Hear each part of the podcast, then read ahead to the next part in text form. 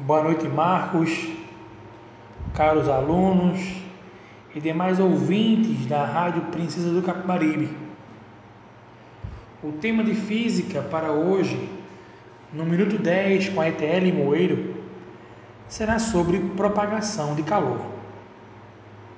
Na aula anterior, vimos o conceito de calor e os tipos existentes na natureza. Hoje, vamos falar como esse calor pode se propagar. Existem três processos distintos de propagação de calor: a condução, a convecção e a irradiação. Para explicarmos o processo de condução de calor, admitamos que eu esteja segurando uma extremidade de uma barra metálica enquanto a outra extremidade esteja sendo aquecida. Com o aquecimento da barra, as moléculas próximas ao ponto de aquecimento absorvem a energia e, por vibração, a transferem para as moléculas vizinhas.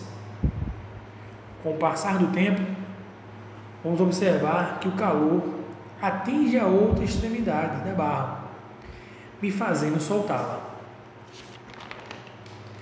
Pelo fato do metal ser um bom condutor de calor, isso explica, por exemplo, por que na cozinha a colher metálica deve ser substituída por uma colher de pau.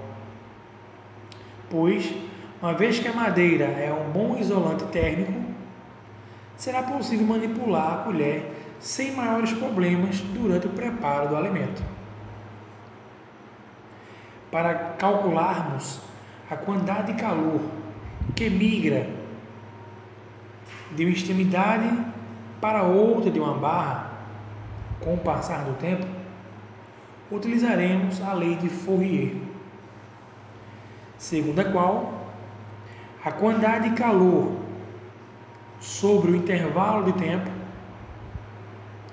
é igual ao coeficiente de condutividade térmica do material multiplicado pela área multiplicado pela variação de temperatura e tudo dividido pelo comprimento da barra.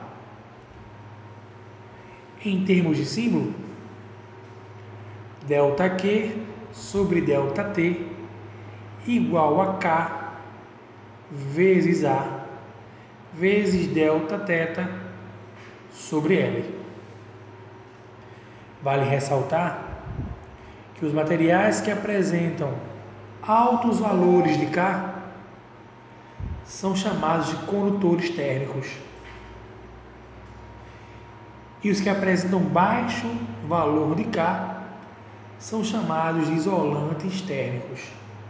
E mais, neste processo de propagação de calor, se faz necessário a existência de um meio material. A convecção, por sua vez, consiste no transporte de energia térmica de uma região para outra por meio do transporte de matéria, o que só pode ocorrer em fluidos, ou seja, nos líquidos e nos gases. Esse processo ocorre, por exemplo, quando coloca-se água no fogo para ferver, quando deseja-se tomar um café. A camada de água mais próxima ao fogo recebe a energia, se aquece e torna-se menos densa, e por isso sobe empurrando as outras camadas de água para baixo. Assim, com o passar do tempo, toda a água estará aquecida. Este movimento de correntes de líquido mais quente sobem, correntes de líquido mais frio desce, nós chamamos de correntes de convecção. Um outro exemplo muito importante para explicar a convecção é o fato de o ar-condicionado em uma residência ser instalado na parte superior do cômodo. Porque a partir do momento que você liga o ar-condicionado, o ar quente, por ser menos denso, sobe, o ar frio, mais pesado, mais denso, desce, formando a corrente de convecção, espalhando o ar frio pelo ambiente e, consequentemente, o refrigerando. E por fim, não menos importante, temos a propagação de calor por irradiação. Neste processo, o calor se propaga através de ondas eletromagnéticas.